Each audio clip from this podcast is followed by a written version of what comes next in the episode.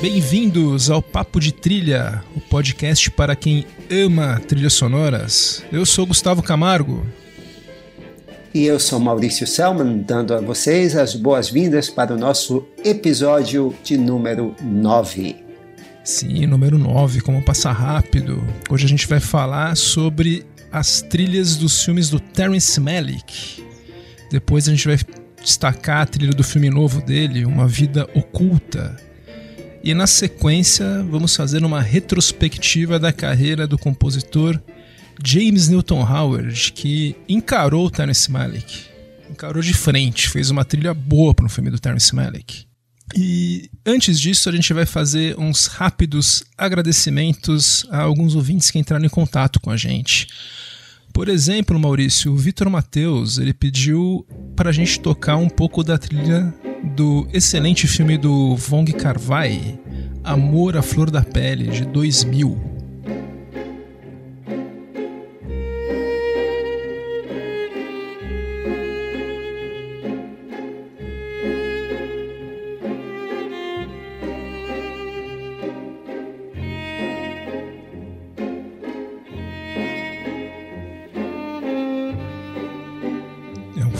Com uma trilha impecável, escolhida a dedo. Eu, eu selecionei, ele não especificou a faixa, mas eu selecionei o tema do Yumeji, que é uma das faixas mais emblemáticas do filme. Eu teria selecionado essa também. Quem vai ficar feliz com essa trilha é o Michel Simões, que é um grande fã do Kawaii. É nosso ouvinte, inclusive ele escreveu nos elogiando bastante no Apple Podcasts. Isso deixa a gente bem feliz porque ele é um cara rigorosíssimo com as notas. Ele é famoso, famoso por isso, inclusive. Pois é, outro ouvinte que falou com a gente foi o Elinho Canto, que ele sugeriu uma pauta apenas com trilhas com predominância de um instrumento. Ele citou a trilha do Birdman, por exemplo, o filme do Inharito, que tem uma trilha do Antônio Sanches toda na bateria. Então, falando em uh, programas temáticos, como nós já antecipávamos, o, a nossa lista de trilhas eletrônicas foi polêmica. E uma das que nós deixamos de fora, uh, para indignação de vários de nossos ouvintes, foi a trilha de Thief, do Michael Mann, a trilha composta pelo Tangerine Dream.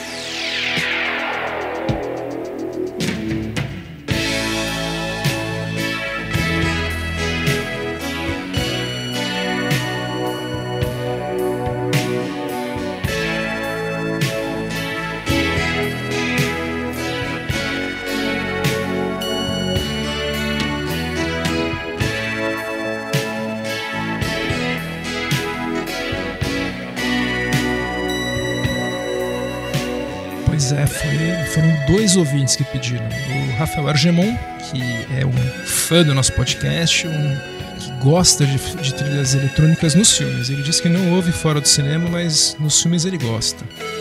E outro que pediu foi o Thomas Vissotto, que é do podcast Última Sessão. Ele disse que inclusive ouviu o episódio das trilhas eletrônicas andando por São Paulo, se sentindo numa cidade toda neon, com toques distópicos e visual oitentista. Basicamente um filme do Guilherme de Almeida Prado, tipo A Dama do Cine Xangai, não é? E finalizando sobre o episódio 2 do, sobre John Williams e Star Wars, o Lucas Nascimento disse que ouviu, gostou, ficou fã e um dia quer vir aqui falar com a gente sobre Hans Zimmer e Daniel Pemberton. E outro que entrou em contato foi o Renato Martins Chaves, de Fortaleza. Ele queria que a gente falasse da trilha de Parasita, que foi super esnobada no Oscar. E, inclusive, nós a recomendamos no episódio passado. Ele também pediu um especial sobre Jerry Goldsmith e Henry Mancini. Ele queria um especial sobre esses compositores. Eu super sou a favor. E eu assino embaixo. É, nós dois gostamos muito dos dois, né? com certeza está nos planos. Aguarde. Os ouvintes que quiserem pedidos de trilhas ou temas para o podcast, o melhor lugar para pedir é no blog papotrilha.home.blog ou pelo Twitter, arroba papotrilha.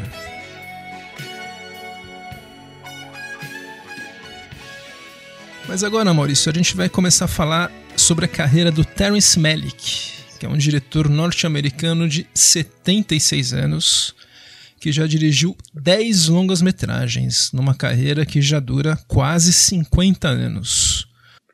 Talvez você queira dizer que só dirigiu 10 longas-metragens numa carreira de quase 50 anos. E o mais interessante é que desses 10, os últimos 6 foram nos últimos 10 anos.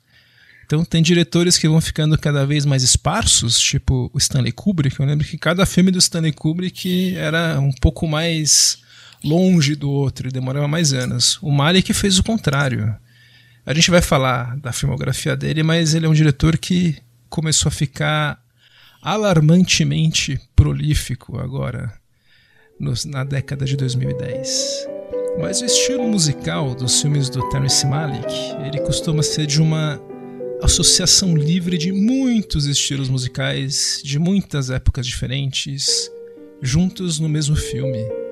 Muitas vezes apenas porque combina com o que está na tela. O Malek, segundo um colaborador dele, que é o editor Billy Weber, é um cara que sabe tocar piano, ele toca teclado, tem um vasto conhecimento de música clássica e sempre prefere utilizar músicas pré-existentes, pois se sente mais confortável com isso. A origem da vida, para onde vamos, de onde viemos, por que será, o que vem agora, o que vem depois. Sinto muito medo.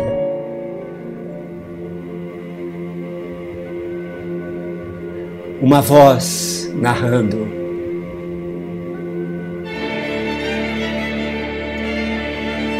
Citações bíblicas.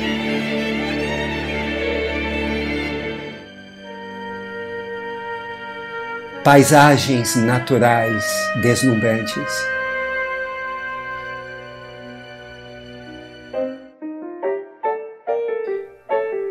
edição truncada.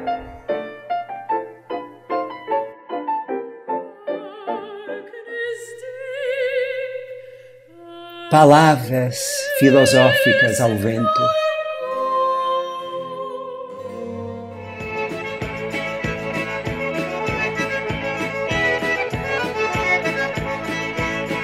Atores famosos fazendo pontas aleatórias.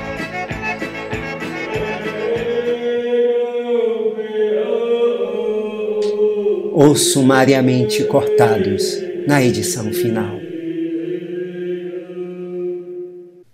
Tudo ao som de músicas escolhidas de modo aparentemente randômico.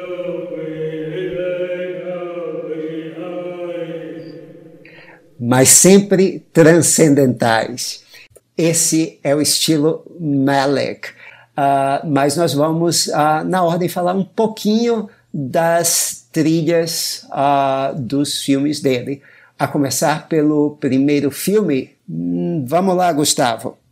O primeiro filme dele foi de 1973, Terra de Ninguém, Badlands.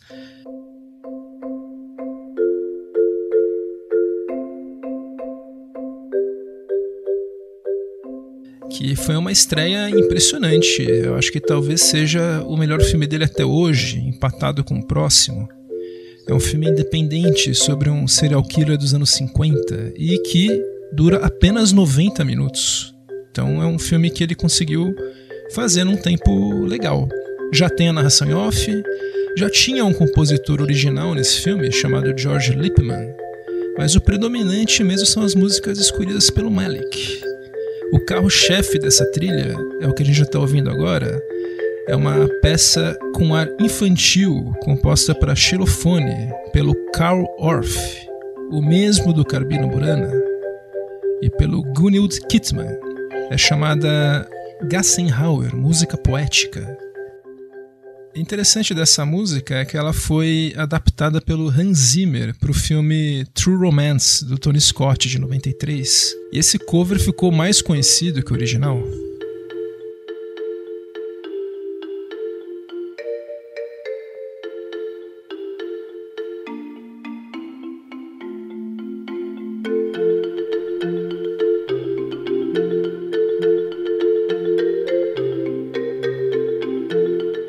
Inclusive foi modelo para comerciais do banco Itaú nos anos 2000. Então olha como o mundo dá voltas. O Terence Malick escolheu aquela música em 73 e a Fernandona narrou vários comerciais de final de ano do Itaú. É o famoso efeito borboleta, Maurício. Pois é, então nunca é tarde para sonhar com um próximo filme do Malick narrado pela Fernanda Montenegro. Seria bom. E cinco anos depois ele fez um outro grande filme, muito bom mesmo, Os Cinzas no Paraíso, Days of Heaven.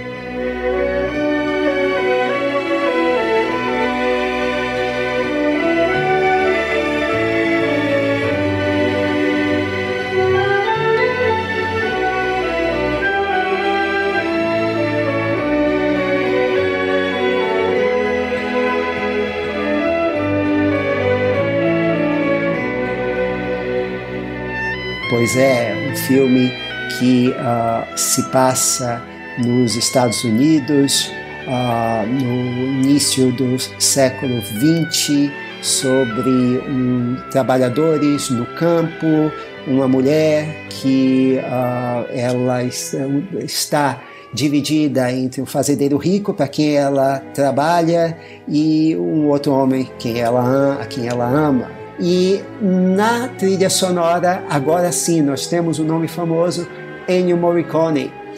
A trilha do Morricone, o som do Morricone faz é, ele não é típico do Malek, ele é típico do Morricone, o que faz dar ao filme uma atmosfera mais de Bernardo Bertolucci do que dos filmes posteriores do Malek. Interessante é que o Malick, nos créditos de abertura, ele usou uma peça do compositor francês Camille Saint-Saëns.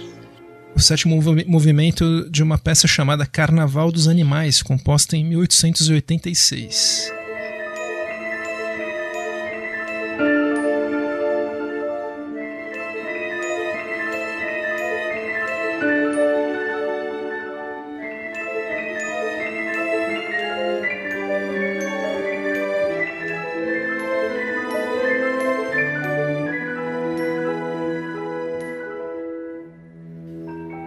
Dá ao filme um ar de conto de fadas. Inclusive, ele pediu pro Morricone incorporar esse tema na trilha.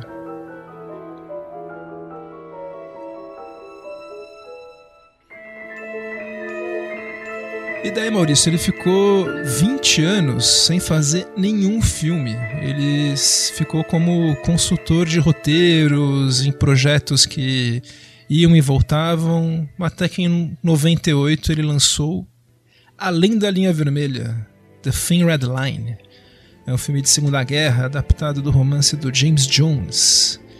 E esse é o auge de atores famosos fazendo pontas que distraem muito no filme. Você pisca, aparece o John Travolta, você pisca de novo, aparece o Jared Leto, em personagens que não são não são meio aleatórios.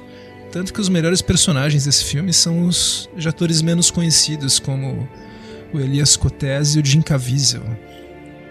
Para essa trilha ele chamou Hans Zimmer. Ele gostava da trilha do Rei Leão, olha que inusitado, e para isso chamou Hans Zimmer. Ele fez para o filme mais de três horas de música. Muito pouco ficou no filme. Quase nada do que a gente ouve no filme é do Hans Zimmer, são mais músicas que o Melick pegou de outros trabalhos. Só que uma faixa que chama Journey to the Line acabou ficando uma das faixas mais influentes da carreira do Hans Zimmer, na sua, em suas próprias, próprias trilhas e de outros, como a trilha que a gente comentou no episódio 6 de 1917.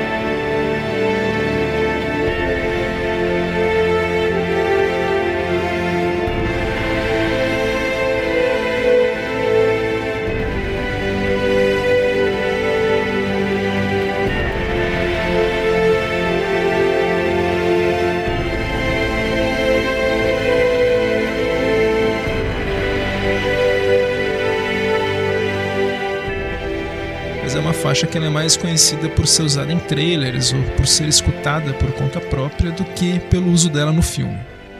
E depois de um hiato de sete anos, ou seja, um hiato já mais curto, ele lançou um outro filme, que é o Novo Mundo. Pois é, o Novo Mundo é a reinterpretação do Malek uh, para a história de Pocahontas e John Smith. É um filme de 2005. Quem teve a honra ou o desgosto de fazer a música dessa vez foi o, naquela época, o já veterano James Horner. E uh, fica no ar o porquê o Terrence Malick foi escolher justamente o James Horner. Pouco do estilo do James Horner casa com o que já tinha sido feito ou cortado uh, de música dos filmes do Malick até então. O filme passou anos sendo montado e o James Horner ficava louco. De qualquer forma, Malek aqui o que foi que fez? Ele cortou praticamente 95% da, do que o James Horner fez. O James Horner fez cerca de 4 horas de música para o filme de uh, ah, 150 minutos do Malek.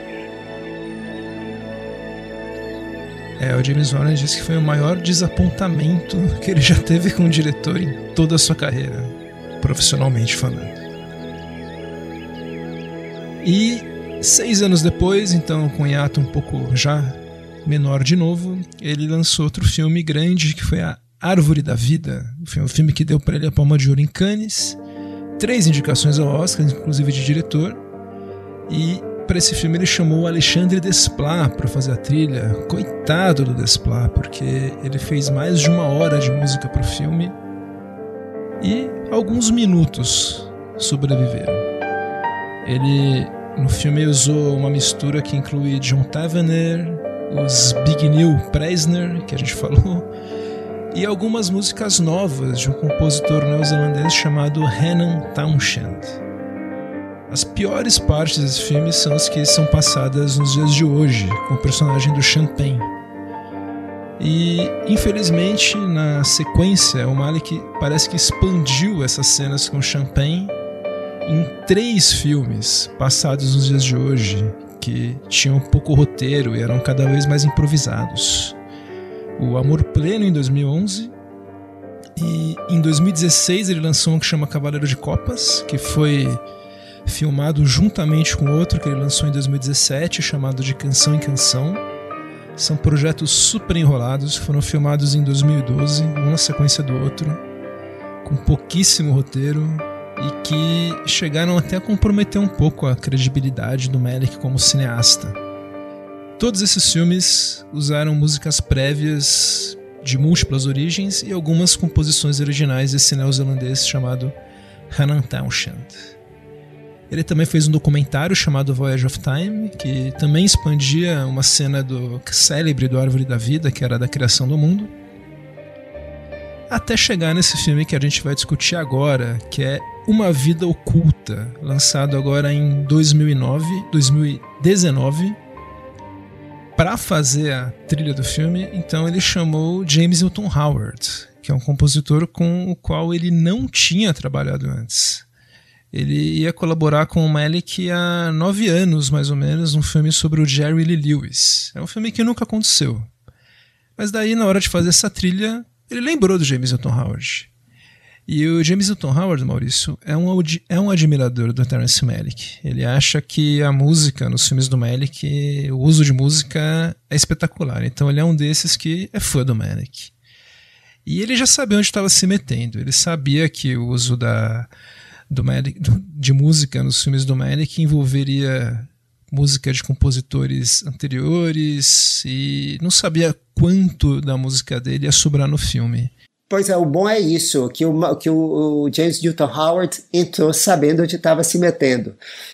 O James Newton Howard comparou a experiência com quando ele trabalhou com o Michael Mann. Ele trabalhou com o Michael Mann no Colateral. Ele sabia que o Michael Mann também tinha uma abordagem de usar músicas de todo tipo nos filmes e ficaria satisfeito de se 50% da sua música fosse usada e Nesse filme agora ele conseguiu ficar, sobreviveu aí uns 30, 40 minutos de trilha no filme. Acho que é o máximo que um compositor já conseguiu no filme do Melick. É até mais que a do, que a do Morricone. E assim, a boa notícia é que é o melhor filme do Terence Malick desde a Árvore da Vida. A má notícia é que não significa tanto assim, né, Maurício? A Hidden Life, Uma Vida Oculta, uh, trata da história de Franz e Fanny Jagstetter, uma história real. O Franz era um fazendeiro e sacristão austríaco uh, da região do Tirol, que ele se recusou a, a prestar juramento eh, e lealdade a Hitler e por isso ele foi preso e condenado à morte. Em 2008 ele foi beatificado uh, pelo Papa Bento XVI por sua resistência pacífica. E o, é uma história muito bonita, muito pertinente e muito atual. Mas a primeira coisa que a gente vê no filme é uma montagem em preto e branco de cenas de oficiais nazistas, de cerimônias. Comícios. Comícios.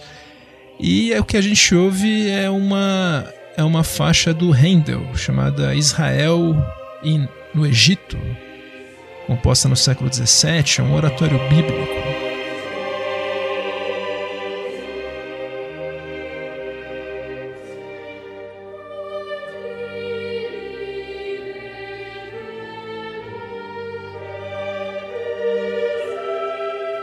Então o Malik já meio que deixa essa música associada ao nazismo.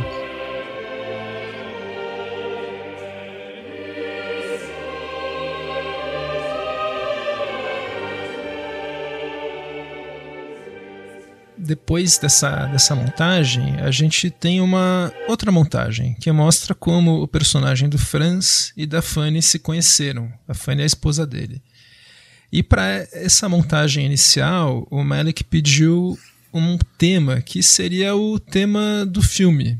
É uma seria um tema meio de uma vida idealizada do casal, um tema meio utópico. A inspiração do Malik, ele queria que fosse um tema que trouxesse um sentimento de luz, de, de esperança.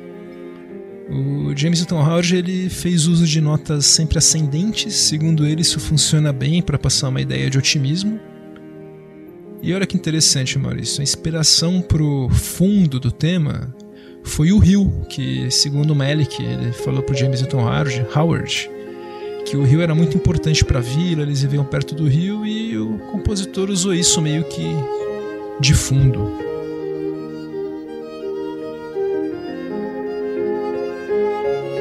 Eu acho que das trilhas que a gente comentou até agora no, no podcast, fora as Star Wars, ela é a mais temática, né, Maurício? Tem um tema principal que ancora muito essa primeira parte, né? E aparece em momentos muito bem escolhidos e estratégicos. Eu gosto muito desse tema principal do filme.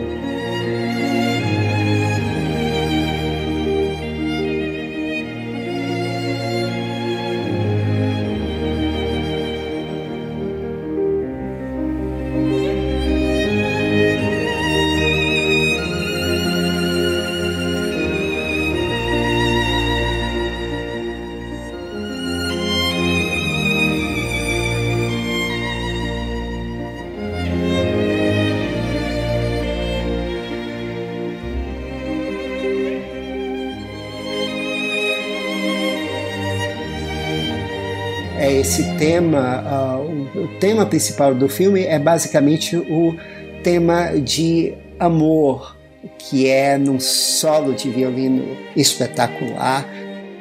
É um, um tema de amor muito bonito. E uma outra coisa característica que você falou, que o som do rio, uh, o James Newton Howard falou que seria uh, muito interessante uh, incluí-lo na trilha.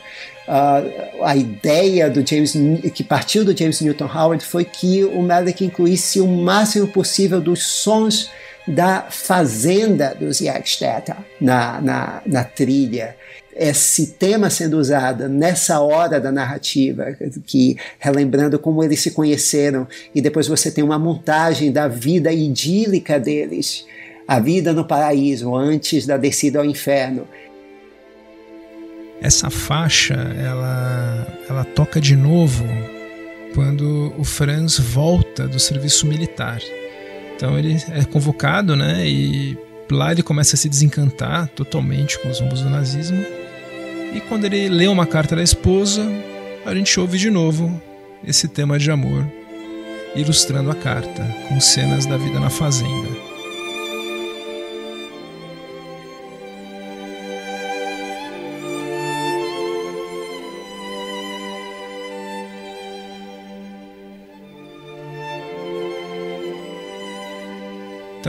Ele estabelece bem que esse tema é um tema do casal e de uma vida ideal do casal, né? Como se aquela vida fosse uma espécie de jardim do Éden, segundo Melick.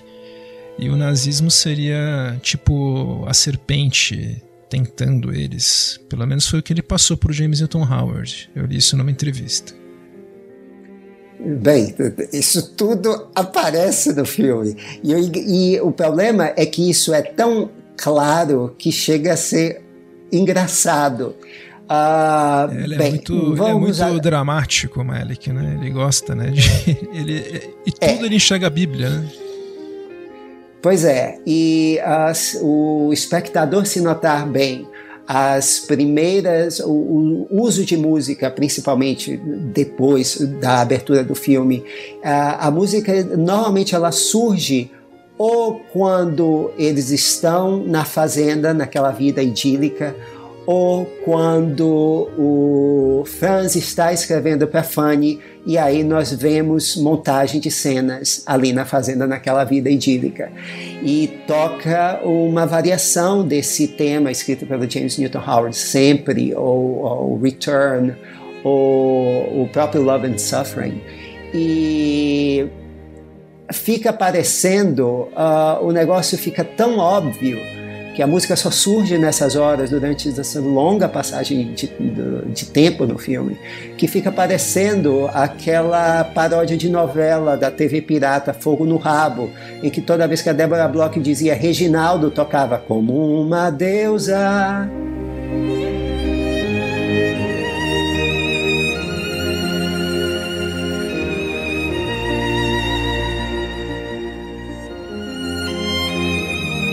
Então, seguindo um pouco na cronologia do filme, a próxima faixa de destaque é tocada quando ele volta do serviço militar, ele reencontra a família, a faixa Return.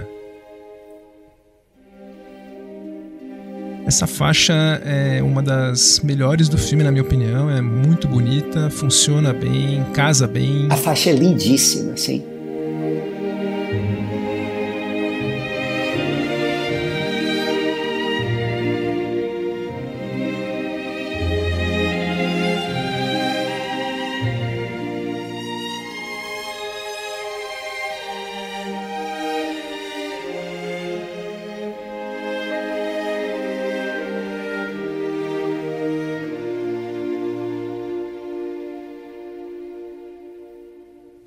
Ela vai ser usada de novo no filme, mas posteriormente, quando ele receber mais para frente, já preso, uma carta da família. E lendo essa carta, a gente vê imagens da família sem ele, tocando essa música para para evocar pra gente essa essa lembrança tão importante para ele dele reencontrar a família. É, na minha opinião, o melhor momento de música do filme.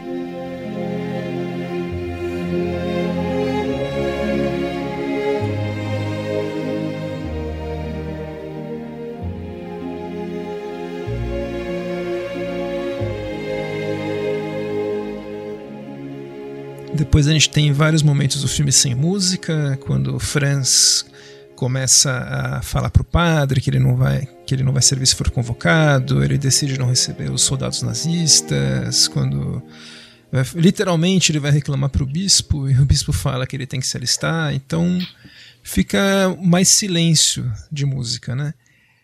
Ele mistura um pouco música, os sinos da igreja, né? Meio de forma diegética, de vez em quando os sinos aparecem, mas de maneira geral o meio do filme não tem tanta música.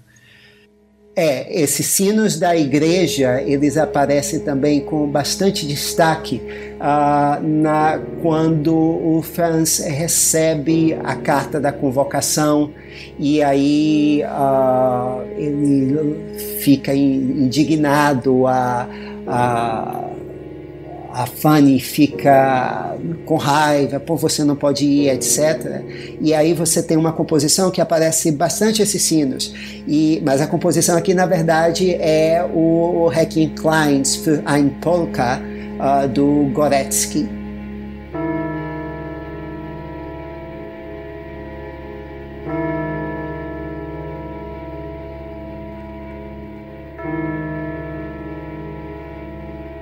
Uma faixa, a gente então chegando nesse momento, a gente tem uma faixa que chama Knotted, que seriam amarrados ou com nós, não sei como é que se traduz isso. Eu podia traduzir como enrolada, né? Enrolados, isso aí. é. E é uma faixa que ela foi feita pro momento que ele é convocado e tem um conflito com a esposa a respeito do tamanho do sacrifício dele que vai envolver provavelmente o óbito dele, né? Ele vai deixar família, as crianças para trás, ele tem, eles têm três filhas.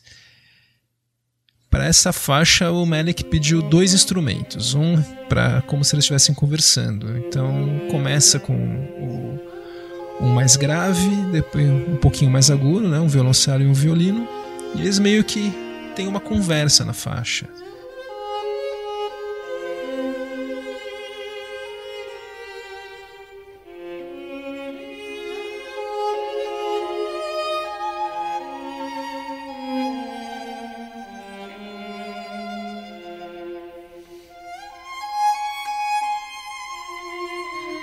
A base dessa, dessa faixa é o tema principal, o tema de amor. E essa conversa termina com uma, uma aparição final aí do tema de amor, meio que numa forma de lamento, como se fosse o final, os últimos momentos daquela vida que eles vão ter juntos. E é praticamente a última vez que a gente ouve esse tema no filme. Ele vai ficar ausente o resto do filme, só vai aparecer bem, bem, bem no finalzinho mesmo de novo.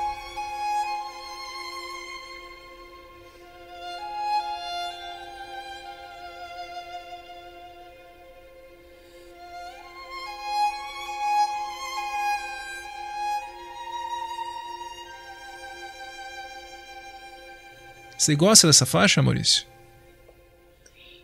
Eu gosto, uh, embora, uh, na verdade, é curioso que você fale que uh, esse tema de amor ele fique ausente durante o filme todo, embora ele seja predominante na trilha que foi publicada do filme durante quase toda a trilha. Mas de fato, no filme ela some. Durante a segunda metade do filme, praticamente você não vai ouvir esse tema, você não vai ouvir praticamente nenhuma composição do James Newton Howard. Eu achei um uso inteligente mesmo, eles guardarem esse tema. Ele não usa esse tema muito, não. Ele só usa mesmo para evocar essa vida dois deles. E a ausência desse tema na segunda metade do filme é sentida assim. É um uso inteligente da trilha nesse, nesse caso. Seguindo mais um pouco na cronologia do filme, ele então vai se despedir da esposa na estação de trem, uma cena bem dramática. E nessa hora o Malek escolheu outra música que não foi do James Newton Howard, uma música já pré-existente, né, Maurício? Exato. É, eu acho que nessa cena do, da despedida toca a Sinfonia 9 do Beethoven. E uh, essa cena é uma das, da, das picuinhas que eu tenho com o Malik, dos cacuetes do Malik esse uso dele da música costurada, como se a música fosse um som ambiente, como se fosse assim uma voz espiritual ali soprando como o vento. É, ele corta a música sempre no meio, assim, a música começa no meio, termina no meio. E nessa cena do trem, bem, a música termina no meio da cena em que a Fanny está correndo ao lado do trem em movimento. Então a música para e a cena continua com a Fanny correndo e o trem em movimento e esse corte no meio é tão assim perceptível que aquilo distrai da cena horrores. Eu odiei aquilo. É, a montagem é meio rústica que ele faz, ele faz justamente tentando deixar o filme com a gente mais mais envolvido no filme, mais imerso no filme, mas o efeito acaba sendo o contrário, né? Eu, eu pelo menos também me tira muito do filme isso. Pois é, a montagem uh, do filme, é, os vários cacoetes, um deles de, de ele uh, quer tornar os personagens mais humanos, mas a coisa de ficar com a câmera Steadicam se aproximando rapidamente, se afastando rapidamente dos personagens com uma lente grande angular que deforma a cara dos personagens. Isso não é natural. Muito pelo contrário, isso acaba tornando a coisa grotesca. Isso não, e ele faz isso em qualquer momento do filme, não tem a ver se é uma cena dramática ou romântica, etc. E isso distrai. E a, essa montagem, assim como o uso da música meio aleatório, ele acaba criando uma barreira entre a história e os personagens e o espectador. Quer dizer, aquilo fica hum, artificial, fica parecendo que você está dentro de uma cena de sonho de Inception. E, ou seja, os personagens ficam parecendo meio que fantasmas e não figuras de carne e osso. Que, mas essa é uma história de pessoas de carne e osso, de gente, não de santos, é, de gente comum que fez atos extraordinários. E é isso que o Malek parece não entender, né? nem pelo uso da música, nem uh, pela montagem, que aqui uh, são uh, há uma simbiose muito forte. a gente falou do, do, do, Randy Newman, mas aqui no Malek você tem uma simbiose muito forte entre montagem e uso de música. E eu procurei aqui, Maurício, essa música não é do Beethoven, é do Bach, é A Paixão de Mateus. Ele tem muitas cenas daí dele na cadeia que são sem músicas, são sem trilha. Ele tem muitas humilhações lá na cadeia em Berlim, um soldado que fica tirando a cadeira, ele cai e tal. A esposa é fortemente escrotizada por outros moradores da vila. Tudo isso é meio sem música. Daí o James Newton Howard fez uma, uma composição que chama Descent, que é meio sequências de tortura. Isso, para simbolizar meio que a descida aí ao inferno, se foi a decisão correta abandonar a vida, a família. E para isso ele fez essa composição que a gente está ouvindo agora, uma sequência descendente de notas, contrário da outra, mais ou menos seis, sete notas cada vez mais baixas que vão se repetindo.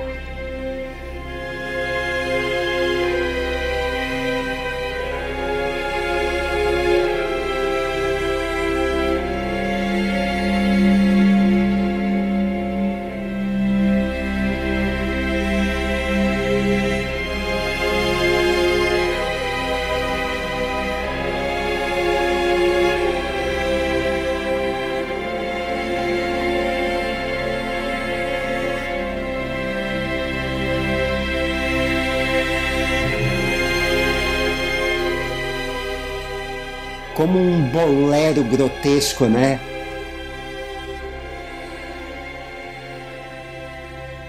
O Terence Malick acabou usando essa música para a cena em que a esposa dele vai ao escritório dos nazistas tentar convencer um oficial a tentar ajudar o marido dela e Eu, eu pessoalmente não, não achei que ficou legal a música nessa cena. Achei que. Inclusive é uma cena estranha, o oficial tem uma reação meio inesperada, uma espécie de catarse, é uma cena que termina de forma meio abrupta. Eu não, não gostei muito. Eu não sei nem se essa cena, se essa música foi composta para essa cena, mas eu acho que ficou meio estranho. Não sei o que, que você acha. Eu concordo com você. Eu acredito que a música foi composta de fato para aquela cena uh, em que eh, você tem uma montagem de torturas, torturas, psicológicas, torturas físicas, e depois ele fica sozinho na, na cela, tentando, uh, orando, tentando assim, ganhar forças. E tanto que na parte final dessa, quer dizer, na, na, no último terço dessa música, depois de um silêncio uh, abrupto, você tem a volta num solo muito sentido, assim, é somente ele, do tema de amor no violino. E essa é a minha faixa favorita do James Newton Howard no filme. E, e, essa segunda parte praticamente não é usada naquela cena. É a cena que ela vai com o pai, não é isso? Para o escritório? Não, ela vai sozinha. É a antes, não é isso? Mas eu acho e que, não, que não toca o tema no filme nessa hora, eu acho. Acho que só no. Pois é, não, não toca, exato. E aquela reação estranha e a música não acompanha aquela reação, a música não serve de comentário àquela reação, a música não tem reação com aquela reação, que é uma coisa completamente expressionista, uh, mas num filme que não se decide entre ser impressionista e realista. Então é tudo muito estranho, principalmente a utilização da música. Mas a composição, a Descent, é a minha favorita.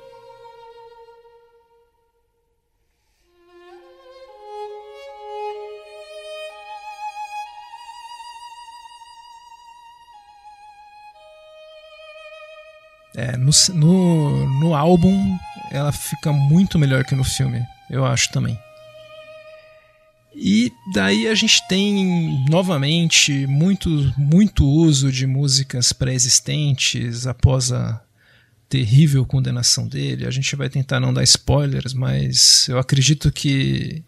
Ah, é só na Wikipedia, você tem a história dele toda, coloca assim, Franz Jagstatter. Ah, pelo amor de Deus, todo mundo sabe a história da Apollo 13. É. Quem está ouvindo sabe que não deve acabar bem, com certeza. E felizmente a cena da execução dele, da espera da execução é sem música, né? Já acho que ajuda bastante. E bem no final tem uma faixa que chama There Will Be No Mysteries que casa muito com a fala final da esposa, né? Falando muito sobre um, com aqueles voice-overs típicos do Malik, falando que um dia ela sonha que não, haveremos, não haverão mais mistérios e etc. E, uma e que encontrarei mais... você no alto da montanha. Isso, uma coisa. É, é, é, um, é um final do filme, né? É uma. É um encerramento. Uma montagem uma montagem final com, com algumas cenas. A vida que continua na vila.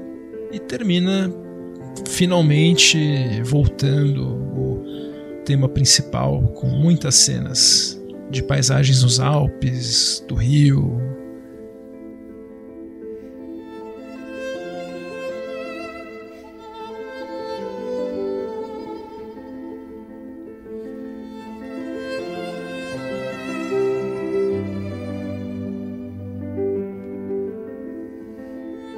E é um tema muito bonito, né? O, a história é linda. A história desse cara, ele é um herói. Ele é um.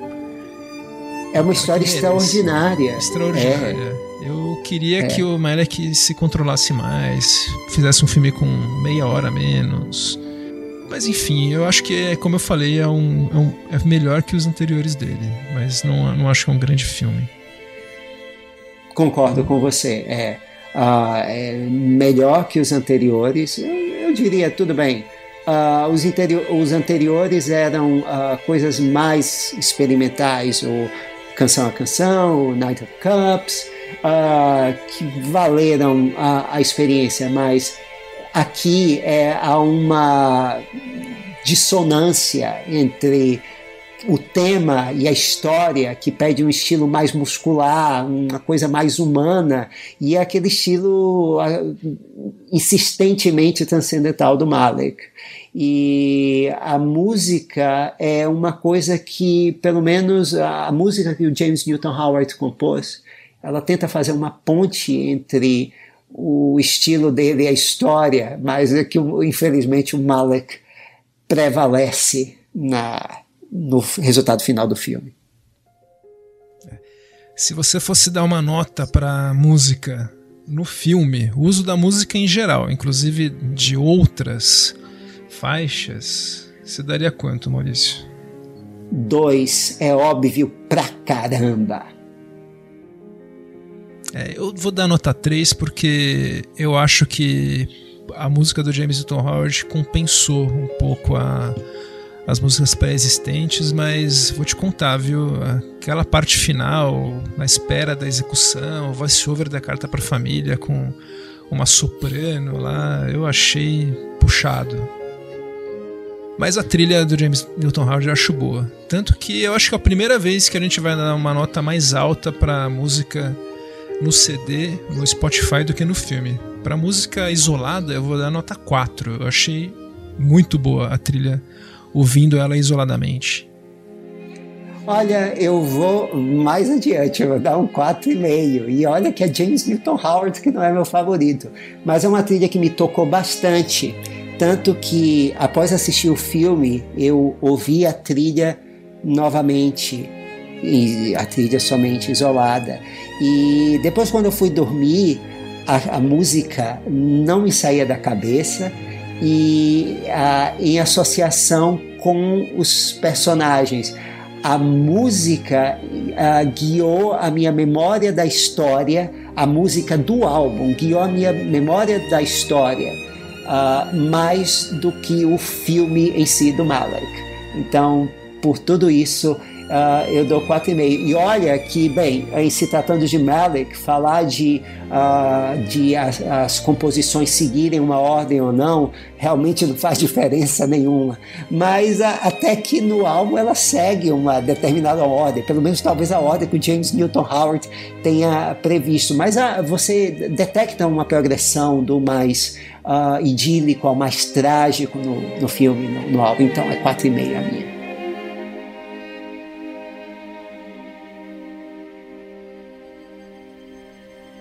Bom, Maurício, agora que a gente falou bastante da trilha do filme do Terence Malick, vamos falar um pouco sobre o compositor James Newton Howard. Esse compositor norte-americano de 68 anos, natural de Los Angeles, Califórnia. Ele é de uma família musical, ele toca música desde os 4 anos e estudou música na Academia de Música de Santa Bárbara, Califórnia. Mas ele fez uma trajetória comum. Ele largou os estudos e entrou para uma banda de rock nos anos 70 chamada Mamalion. Até que em 1975 ele virou tecladista do, da banda do Elton John. Tanto que ele foi tecladista naquele célebre concerto no Central Park nos anos 80. E inclusive ele foi arranjador das cordas de um sucesso que a gente está ouvindo aqui, de 1976, o Don't Go Breaking My Heart.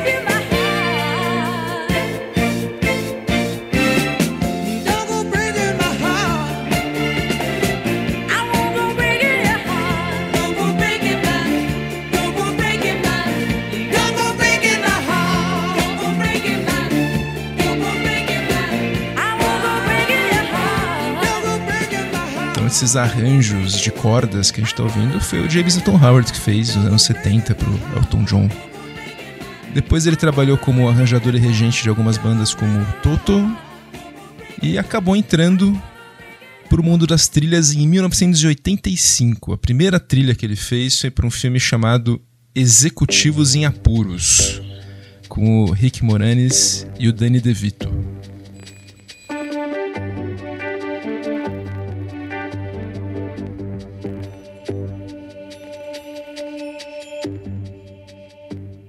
Um filme dirigido pelo Ken Finkelman, A gente está ouvindo um trechinho aqui, é um, uma trilha da época, né? E depois ele emendou uma carreira de mais de 130 filmes, com oito indicações para o Oscar. Ele ainda não venceu, a gente espera que a academia corrija essa injustiça um dia. Ele já ganhou um Grammy e um Emmy. E aí, você gosta do James Hilton Howard? Uh, eu, você aqui vai parecer um pouco cruel, mas o James Newton Howard normalmente é aquele compositor que você ouve e diz: Eu já ouvi isso em algum lugar. Isso não é para uh, denegrir ou desmerecer a obra do James Newton Howard. Ele é, ele não é um grande compositor, na minha opinião, mas ele é um compositor médio, aquele que trabalha rápido, trabalha bem, mas assim, raramente ele, ele uh, alça grandes voos, uh, mas ele trabalha muito, ele é o operário padrão de Hollywood. Pois é, eu acho que eu gosto dele mais do que você. Eu acho ele um compositor acima da média. Eu acho ele mais que média. Eu acho ele um bom compositor. Ele faz muitas trilhas, né? Ele fez, como a gente falou, 130. A gente vai escolher algumas aqui para falar. Mas o que eu gosto dele é que ele é um. Ele é bem camaleão. Ele se dá bem em todos os gêneros. É um cara que acaba. Ele. Como vocês vão ver, a gente escolheu trilhas de comédia, faroeste, drama, filme de época, terror mesmo. E ele se dá bem em tudo. Ele até um tema de TV de uma série famosa ele tem. A gente vai ouvir, eu tenho certeza que todo mundo vai lembrar.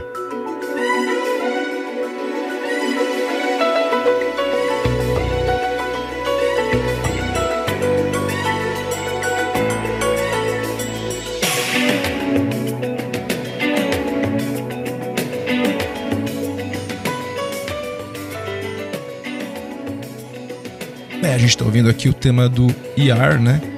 Só que esse tema ele já podia se aposentar e viver de renda para sempre, mas daqui a pouco a gente vai falar de uma de uma faixa aí que rendeu bem mais do que essa.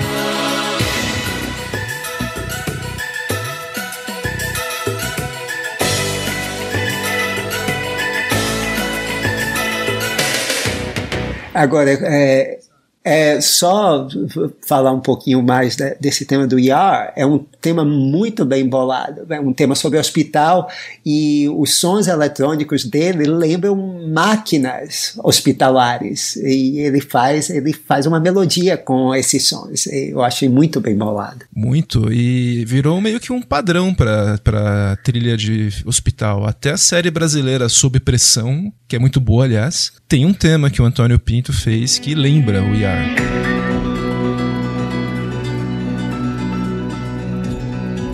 Mas a gente vai começar a nossa retrospectiva em 1990, que foi um ano da virada da carreira dele. Ele estava fazendo filmes meio esquecíveis nos anos 80, mas em 90 ele fez o sucesso surpresa Uma Linda Mulher. E na sequência ele emendou nove filmes com a Julia Roberts. Ele virou mais ou menos que um compositor oficial vai da Julia Roberts. É uma parceria que dura até hoje, assim, com alguns filmes mais recentes. E em 90, ele fez a trilha para um filme da Julia Roberts, também outro, que é o Linha Mortal. Um filme dirigido pelo Joel Schumacher, bem esquecível. O filme teve até um remake, mas não tem muito muito que lembrar do filme. Mas tem uma faixa desse filme que chama Redemption, que mostra um salto impressionante na qualidade das trilhas que ele fazia e começou a fazer. O final do filme, o final bem piegas, que tem uma, uma redenção de alguns personagens que cometeram erros no passado tal. Bem, bem, bem piegas mesmo. Mas ele consegue usar um coral e passar uma grande carga de emoção com esse coral. Bem inesperado pro filme.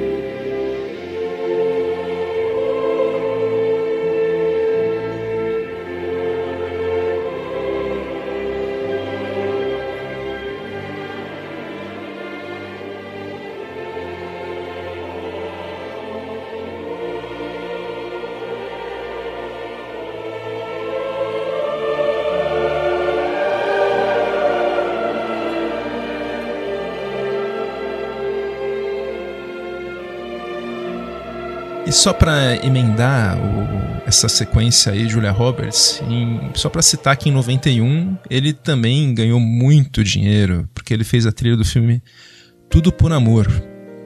E ele teve a ideia de chamar o saxofonista Kennedy para fazer tocar um arranjo do tema que ele fez pro filme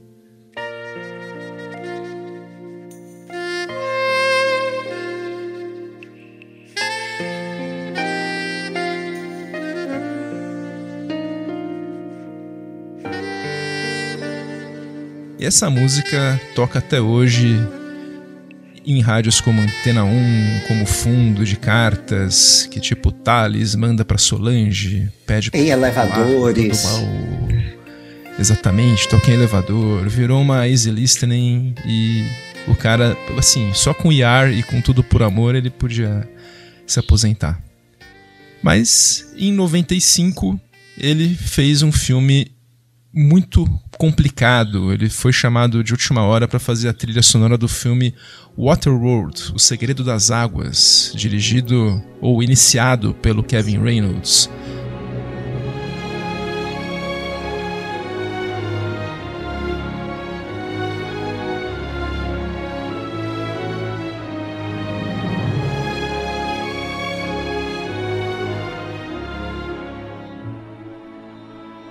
Pois é, é uma, foi uma produção problemática de 200 milhões de dólares, valores da época.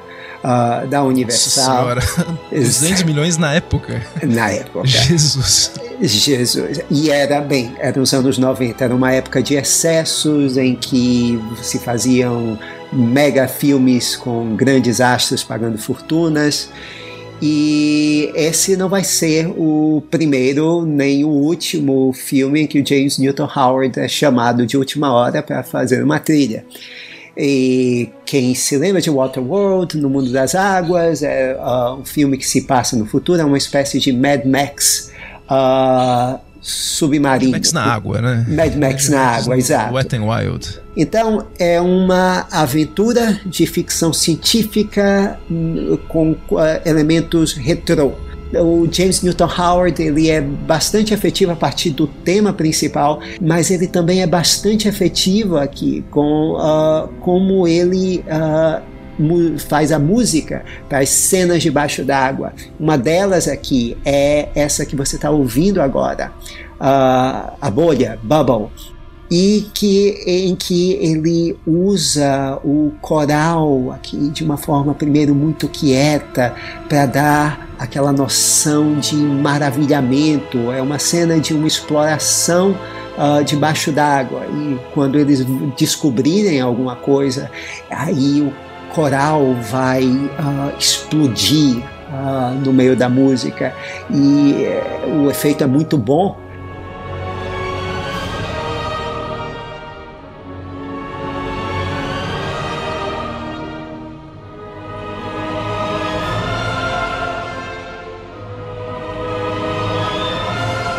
Mas uh, antes desse filme há um, um outro filme também uh, que, pelo qual o James Newton Howard foi bastante elogiado e que é completamente diferente de Walter World.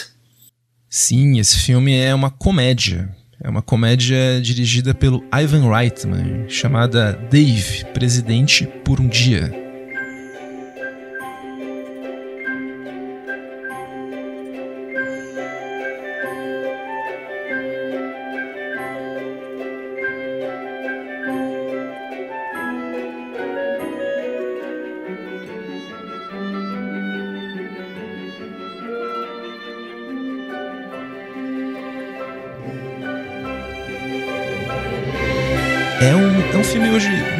Esquecido é sobre um, um cidadão comum que é sósia de um, de um presidente. Se não me engano, o presidente era republicano. E o presidente tem um derrame e ele assume a função do presidente e acaba ficando mais popular que o presidente. E é um, eu acho que é um exemplo de talento para ler um filme. Porque comédias muito engraçadas geralmente pedem trilhas sérias, ou pouca trilha. Por exemplo, Apertem os Cintos, o Piloto Sumiu, O Clube dos Cafajestes, o mesmo compositor, o Elmer Bernstein, é um filme muito engraçado que tem uma trilha séria que faz um contraponto. Esse filme é um filme que é pouco engraçado. Ele, a gente vendo o filme, o tema é meio política, ele é potencialmente pesado. E eu acho que a função da trilha é tentar deixar o filme mais parecer mais engraçado e leve do que ele realmente era. Então eu acho que nessa trilha ele foi exemplar, ele achou um tom perfeito pro filme. E acabou dando a impressão que o filme era mais engraçado e romântico do que ele realmente era.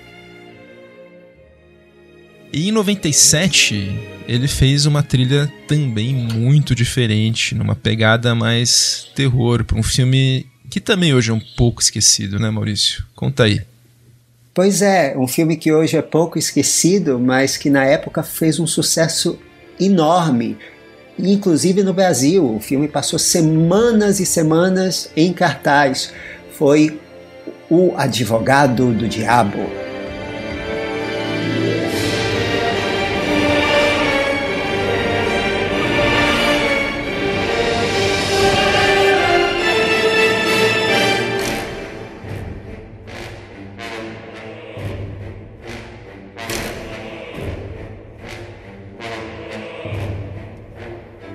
Né? Brasileiro gosta de filme de diabo, gosta de Keanu Reeves, gosta de Al Pacino. Deu certo, né, na bilheteria.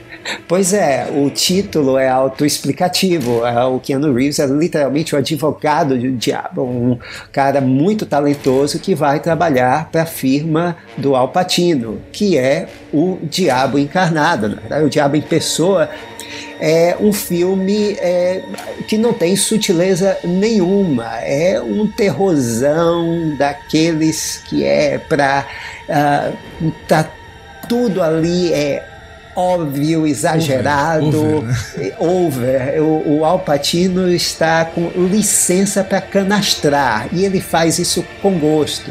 Então é, um. Os gritos que ele dá nesse filme são incríveis, né? Acho que ele só não gritou mais do que no filme do Oliver Stone, que ele é treinador de futebol americano. Que talvez ele grite um pouco mais aquele filme. Mas é, é um filme de terror cinemão.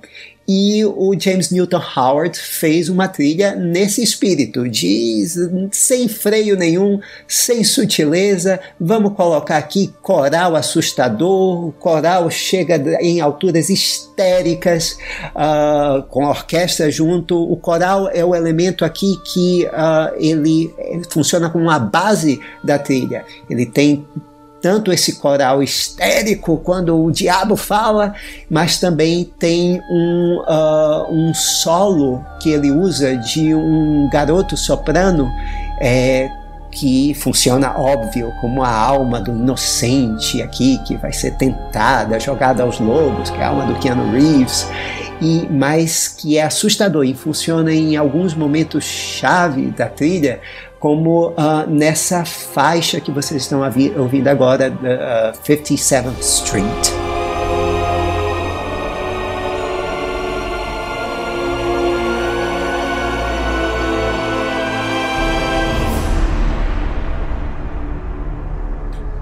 A atmosfera do filme deve muito à música do uh, James Newton Howard, que entendeu o que era para fazer e fez como um excelente profissional.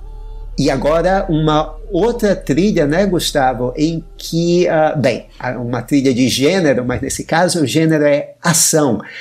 O filme que a gente está falando é O Fugitivo, de 1993.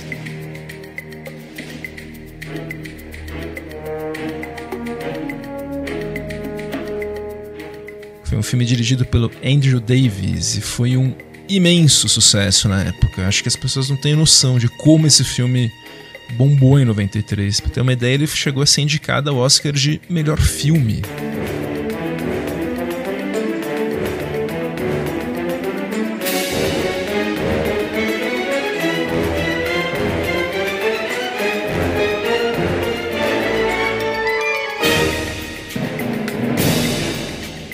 Época isso era incomum, tinham só cinco filmes, né? Hoje é mais fácil entrar os filmes mais blockbusters, mas na época foi, foi o auge do sucesso do Harrison Ford, e depois foi ladeira abaixo, né, para ele. Mas esse filme foi o, foi o auge. E o exemplo que a gente escolheu, de, eu acho que é uma faixa de ação perfeita. É a Helicopter Chase. É a minha favorita do filme. Pois é, a trilha do filme, sabe que eu nem acho tão assim. Eu acho uma trilha, como você, como você já falou, uma trilha profissional. Mas essa faixa, ela consegue ser eletrizante desde o começo.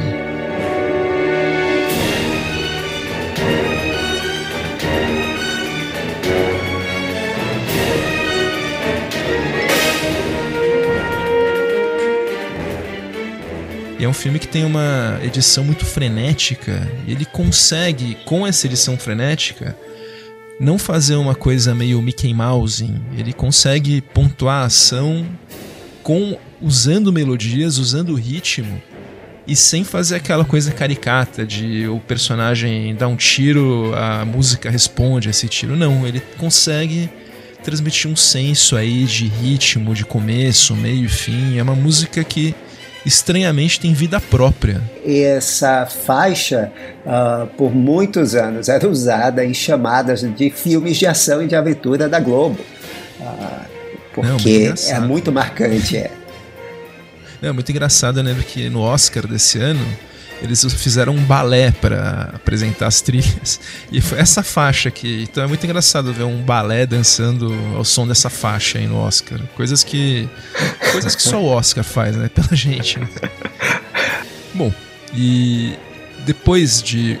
Muito depois, o James Newton Howard fez uma trilha que é, eu considero um dos pontos altos da carreira dele, dele, um dos pontos altíssimos. O Maurício vai falar um pouco, mas é a trilha do filme do M. Night Shyamalan de 2002, Sinais.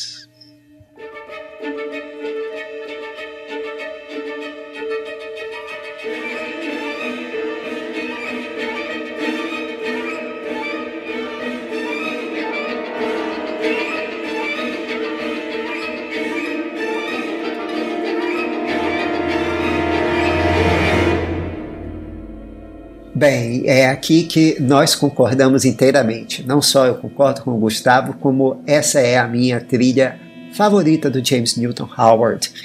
É, Sinais, o terceiro filme que o Newton Howard fazia com M. Night Shyamalan. Ele fez a trilha do Sexto Sentido, a trilha de Unbreakable e depois esses Sinais, que é também para mim o melhor filme do Shyamalan. A maioria dos filmes do Shyamalan são de mistério. Esse é um filme de suspense, mais do que mistério. A revelação ela importa pouco e é um filme é, que é uma evolução de tensão exemplar.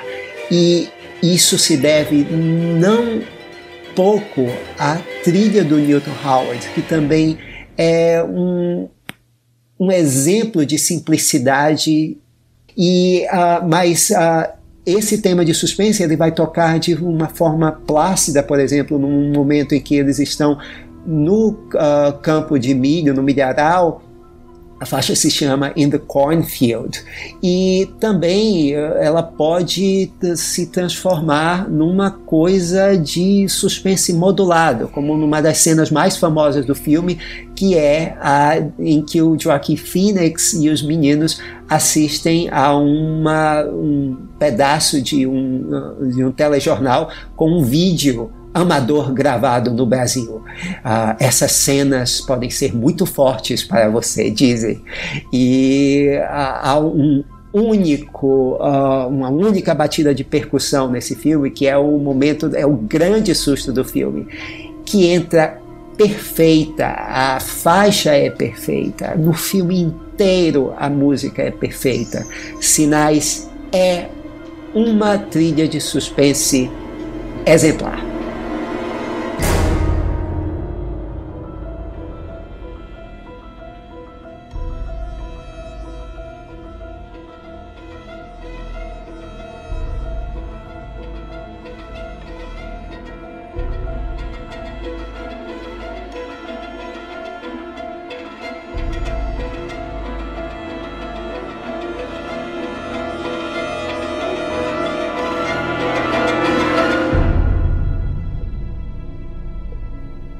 E qual é a próxima, Gustavo? Ó, a próxima vai ser outro filme bem diferente. É um filme de 1994, dirigido pelo Lawrence Kasdan. É o filme Wyatt Earp.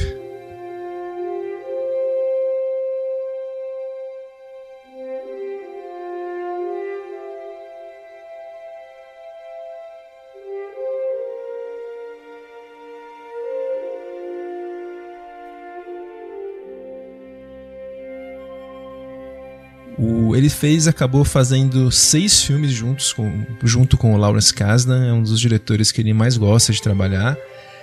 Também é com Kevin Costner, outro filme aí com Kevin Costner.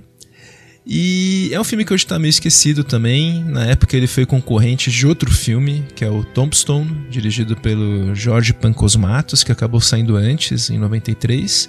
Que é um filme que eu acho melhor do que esse.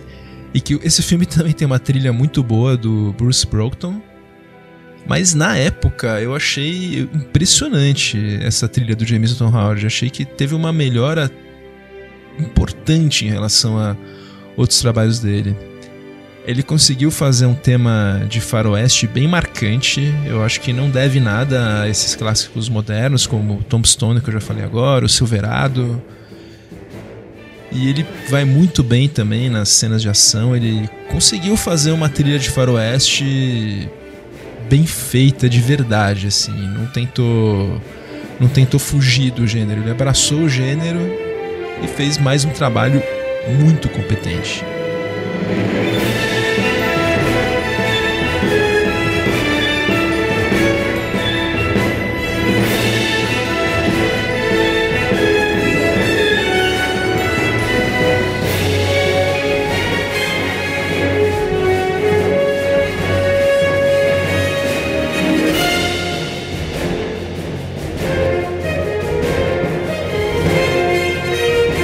E agora você vai falar de uma outra trilha que ele fez para outro diretor que acabou virando um colaborador, que é o Tony Gilroy.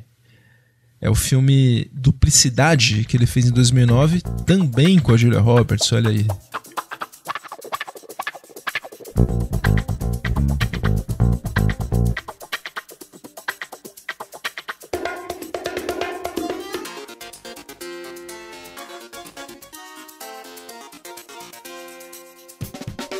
Pois é, sempre a Julia Roberts lá prestigiando James Newton Howard. Uh, Duplicidade é uma comédia de ação e espionagem e romântica, uh, em que basicamente dois espiões industriais passam filmes se enganando ou se enganando os chefes para quem trabalham.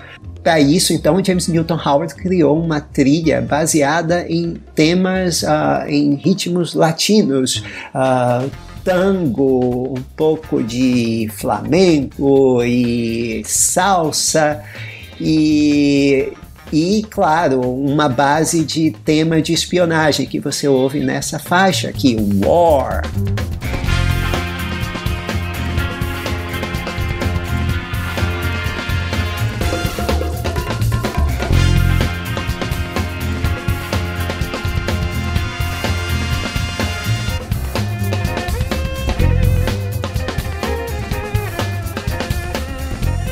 Em que o James Newton Howard dá uma roupagem moderna ao estilo espionagem que foi tornado famoso pelo John Barry nos filmes do James Bond.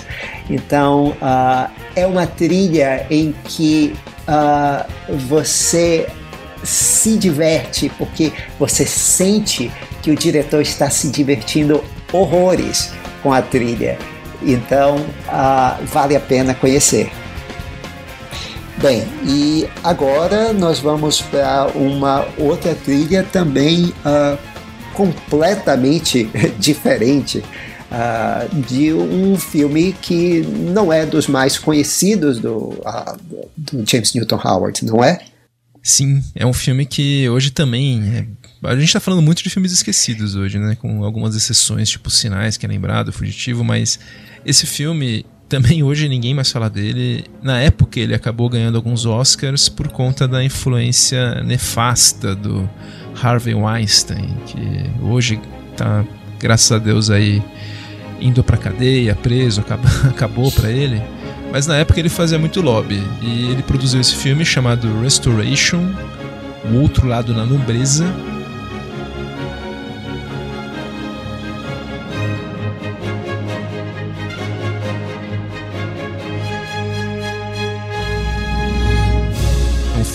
De 95 dirigido pelo Michael Hoffman. É um filme de época, de um médico que era vivido pelo Robert Downey Jr. na época, que acabava entrando meio por acidente na corte do rei Charles II e acabava, depois de muita gandaia, ele acabava redescobrindo a vocação dele pela medicina.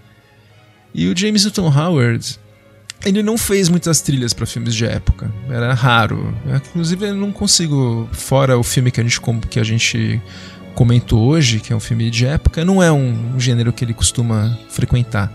E é uma pena, porque olha, é uma trilha que tem uma força, tem uma dramaticidade, ela é muito adequada. E a faixa, minha faixa preferida dessa trilha chama The Fire, um incêndio, que é justamente um incêndio muito dramático que tem no hospital. E é uma, é uma faixa que tem uma força, uma dramaticidade que eu achei muito, muito, muito acima da média.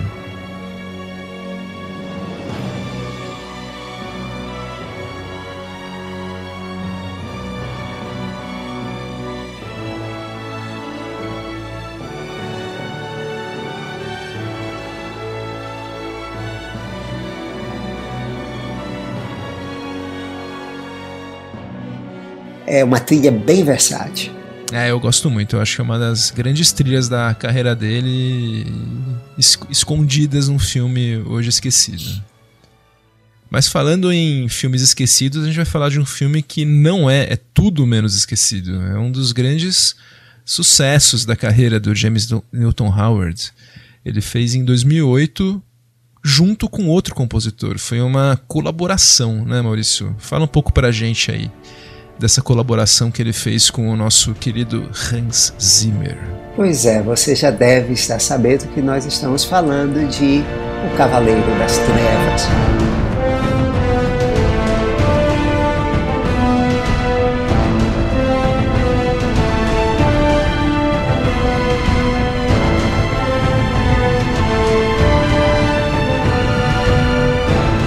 Não é a primeira colaboração com o Zimmer, para, inclusive para a trilogia do Nolan, ele fez também o Batman Begins.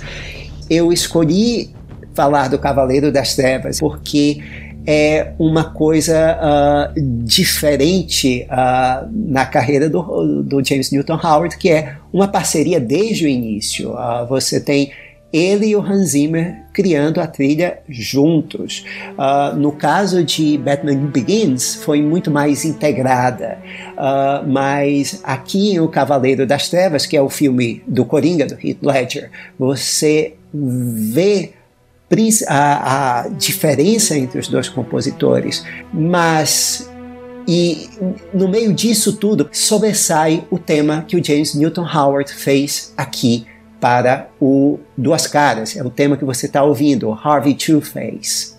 E uh, o tema é absolutamente claro, cristalino, e que ele começa, o, o Harvey Dent é o promotor que, vá, que quer limpar a cidade de Gotham City, e aí ele se transforma no bandido duas caras, depois que ele tem o rosto desfigurado, ele enlouquece, e essa faixa uh, uh, sinfônica do James Newton Howard, ela diz tudo isso com uma economia de elementos. E, enquanto o resto do filme é uma coisa melancólica, um pouco disforme, o tema do James Newton Howard dá uma noção de tragédia para o personagem.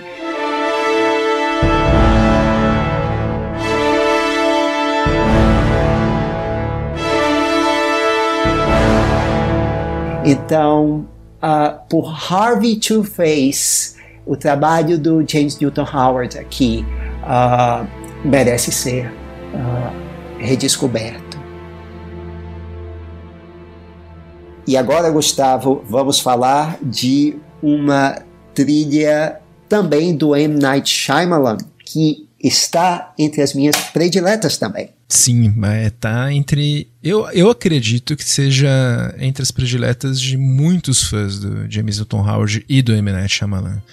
É pro filme A Vila, de 2004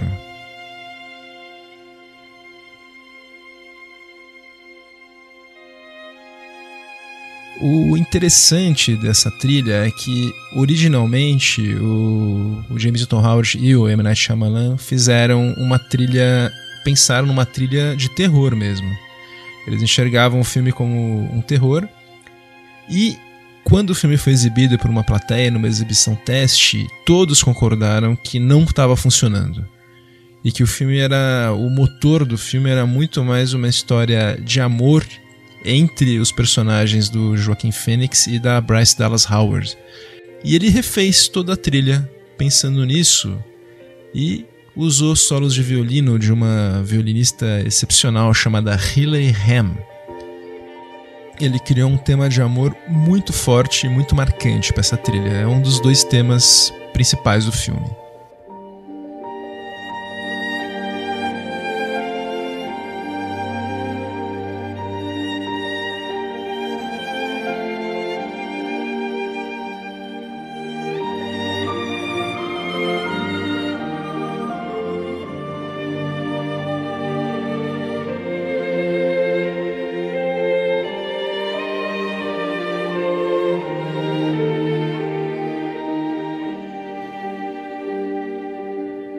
Esse tema é tão forte presente que o nome dela até aparece de forma proeminente nos créditos de encerramento. Se eu não me engano, é o primeiro nome que aparece é ela, Solos de Violino de Hilary Ham.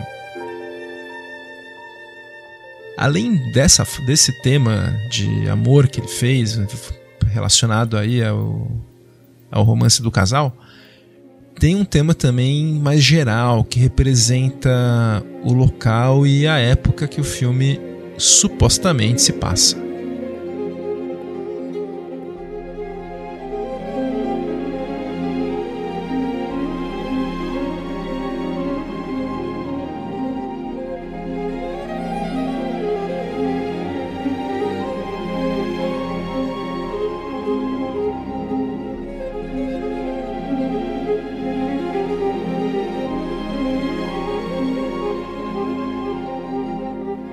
Uma faixa mais etérea, misteriosa, que casa perfeitamente com o filme. Um dos motivos do relativo fracasso do filme foi que ele foi vendido como uma coisa que ele não era. Foi um, um terrível, uma campanha de marketing terrível. É, o filme chegou a fazer a fazer sucesso de bilheteria, mas ele foi um filme que foi na época mal falado por causa disso. Ele foi vendido como um terror e, e não era. Né? Então as pessoas iam no cinema pelo nome do Shyamalan, mas saíam meio frustradas. E é um filme que eu gosto muito, acho um filme muito bom. Eles não trabalharam juntos nos últimos três filmes do Shyamalan, mas eu li numa entrevista recente o James Newton Howard falando que os dois seguem muito amigos e a gente torce para essa parceria continuar, né? Nós certamente vamos fazer um episódio só sobre o Shyamalan quando o filme novo dele estrear, vai ser trilha a trilha, essa colaboração aí que já dura oito filmes teriam muitos outros filmes para falar, né? Um exemplo de trilha étnica dele muito boa é o filme Diamante de Sangue. Tem algumas animações, ele faz muito filme para Disney, ele fez Dinossauro, Atlantis, a série Malévola, ele fez o primeiro. Ele também fez aquela série Animais Fantásticos e Onde Habitam, que é o spin-off do Harry Potter. Mas a gente escolheu para encerrar falar um pouco da do trabalho dele para uma série que é muito recente e que fez muito sucesso, que é a série Jogos Vorazes, que o Maurício vai falar um pouco dessa série de filmes que o James Don Howard trabalhou em todos. Ele fez os quatro filmes. Pois é, é uma até tetralogia uh, baseada nos livros da Susan Collins, Futuro Distópico, Jennifer Lawrence. Uh, quando o primeiro filme estava sendo produzido, a primeira pessoa que chamaram, na verdade, foi o produtor musical uh, o Tim Bone Burnett, a personagem da Jennifer Lawrence. Ela vem de um meio rural, nas montanhas Apalaches, então aquele ritmo country, grassroots, raiz, uh, era uma coisa que era a cara do T-Bone Burnett. Então, ele iria trabalhar, a princípio, com Danny Elfman. Diferenças criativas, alguns dizem que com o próprio Burnett, outros dizem que com o diretor Gary Ross. Então, uh, entra de última hora, quase em cima da hora, uh, o James Newton Howard e uh, o problema aqui para o James Newton Howard é que basicamente a maior parte, digamos que 80% da identidade musical do, do filme já tinha sido criada pelo T-Bone Burnett em com parcerias com outros músicos. E o que o Howard uh, faz aqui é simplesmente uh, costurar isso na sua uh, trilha para esse primeiro filme, para o primeiro filme de Jogos Vorazes. Então você tem um tema para essa sociedade de estilo romano que tem um tema que é o tema mais famoso da, da trilha, que é o Horn of Plenty.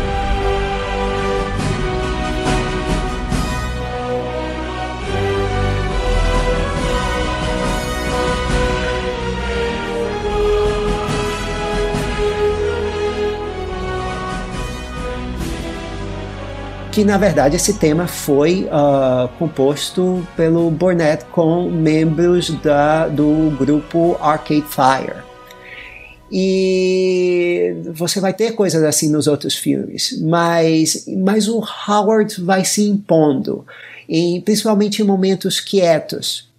Um exemplo de momento quieto no filme em que a identidade do Howard se sobressai é essa faixa, Rue's Farewell, não é nenhum grande spoiler, porque o nome da faixa já entrega uma personagem chamada Rue que morre.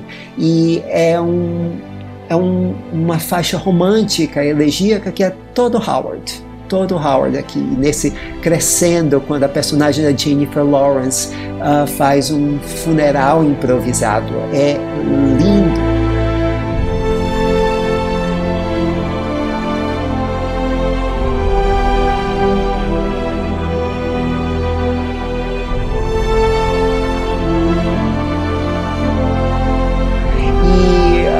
Assim que nos filmes seguintes a identidade do Howard começa a se impor é, no, na costura da, da, do, do, universo dos Jogos Vorazes. No filme seguinte, uh, o outro personagem de bastante destaque é o, o Pita, que é um cara que é o companheiro da, da, da Jennifer Lawrence e, tem uma relação uh, às vezes uh, tensa, e, mas ele é apaixonado por ela. Então falta um tema de amor e é ele que fornece um tema de amor para eles, sem, nem, sem exagero romântico na medida certa.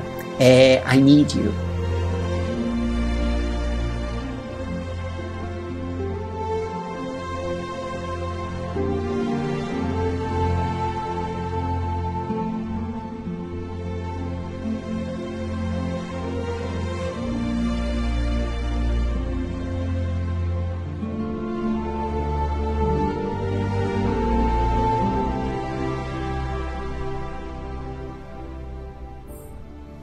Tema mais famoso dos dois últimos filmes da série uh, Mockingjay Parte 1 e Parte 2 é Hanging Tree, que é uma espécie de cantiga, a Jennifer Lawrence canta ela no momento lá no filme, e a na verdade, a melodia é do pessoal do, de um outro grupo, o Pop, os Lumineers, e uh, o Howard contribui com um arranjo de orquestra que é, é o que contribui também para que a música tenha feito um enorme sucesso nas paradas.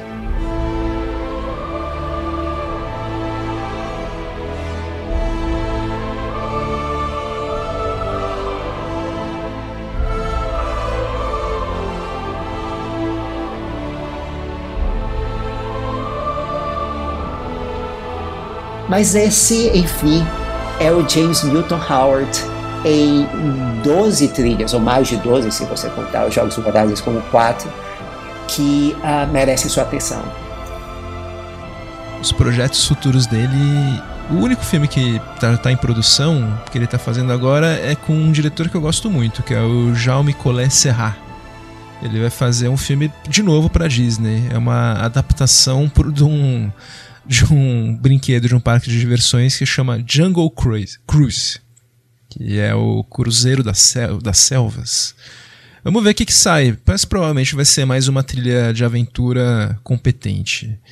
O, a gente tem a playlist no Spotify de todas as músicas disponíveis e, como deu para ver, é um compositor muito versátil que vale a pena a gente descobrir e acaba acompanhando. O Maurício disse que ele é mediano, mas ouvindo aí, eu ouvi vários elogios aí que o Maurício fez, meio que sem querer, pro James Newton Howard.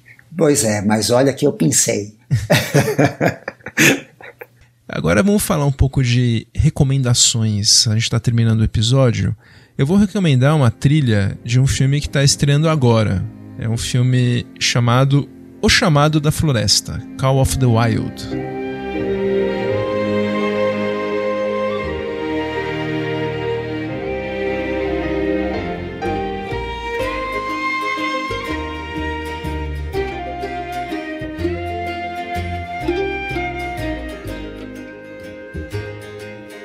Um filme dirigido pelo Chris Sanders, que é um diretor de animações. Ele fez Lilo Stitch, Os Croods, Como Treinar Seu Dragão. E agora fez esse filme que é live action com Harrison Ford, uma adaptação de um romance do Jack London, típico, típico com um cachorro que sofre bastante. Filme aventura para toda a família. Mais conhecido como o filme do cachorro CGI. Isso, é um cachorro computação gráfica.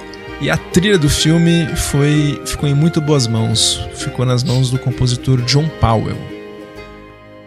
É um compositor que a gente também com certeza vai falar dele quando, quando a gente tiver oportunidade, mas eu gosto muito dele, eu sei que o Maurício gosta também. E nesse filme ele fez uma trilha que lembra um pouco os momentos bons de Como Treinar Seu Dragão, que ele fez como ex-diretor, que é uma das melhores trilhas dele. Mas ele também vai para um lado um pouco mais folk, com instrumentos de época, banjo. Eu li numa entrevista que ele quis usar instrumentos que os personagens tocariam. Tem toda aquela parte mais bombástica que a gente espera de um filme de ação, uma aventura aí familiar, com tudo que tem direito, mas muito bem feito, muito bem feito mesmo. É uma trilha que para quem gosta do John Powell, eu recomendo.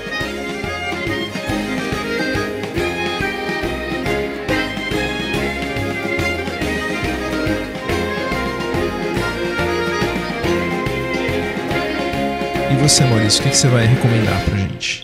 Bem, é mais uma trapaça minha, vocês me desculpem, mas eu assisti ao filme esse ano uh, e o filme é inédito no Brasil e, pelo que eu procurei, não tem data para estrear. Se chama uh, The Last Black Man in San Francisco e a trilha é do, de um iniciante, o Emil Mosseri.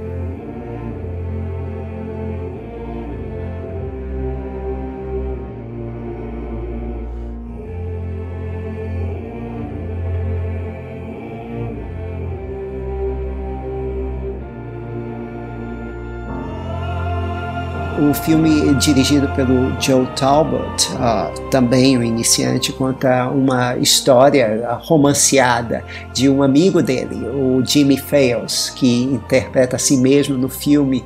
E o filme é uma espécie de carta de amor à cidade de São Francisco, em que esse personagem uh, é um negro que morou toda a sua vida em São Francisco, ele é pela gentrificação da cidade, ele é jogado para fora, cada vez mais para a periferia.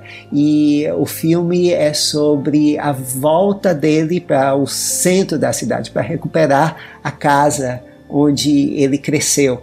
O, o estilo e a atmosfera do filme é de um conto de fadas, como se o personagem do Jimmy fosse um, um príncipe que foi, um rei, como diz uma das faixas, que foi deposto e que agora quer recuperar o seu título, que é seu de direito.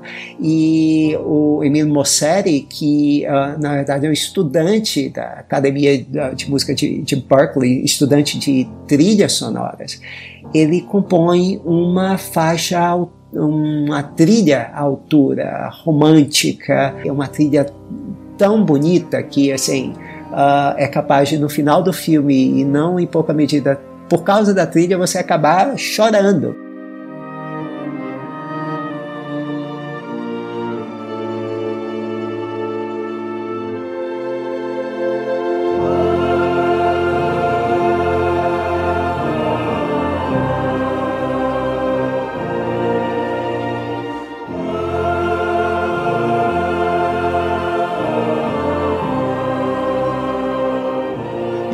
Encerramos, né, Maurício? Quem, quem nos acompanhou até agora, a gente agradece a audiência, a gente agradece bastante e caso você goste do nosso podcast, puder dar cinco estrelinhas pra gente no Apple Podcasts, faz muita diferença para outros fãs de trilhas conhecerem o podcast.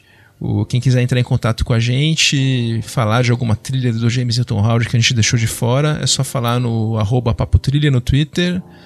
E é isso, né, Maurício? A gente fica por aqui. Pois é, voltamos então uh, no próximo episódio com uh, algumas composições surpresas. e trilhas surpresas que com certeza você vai gostar.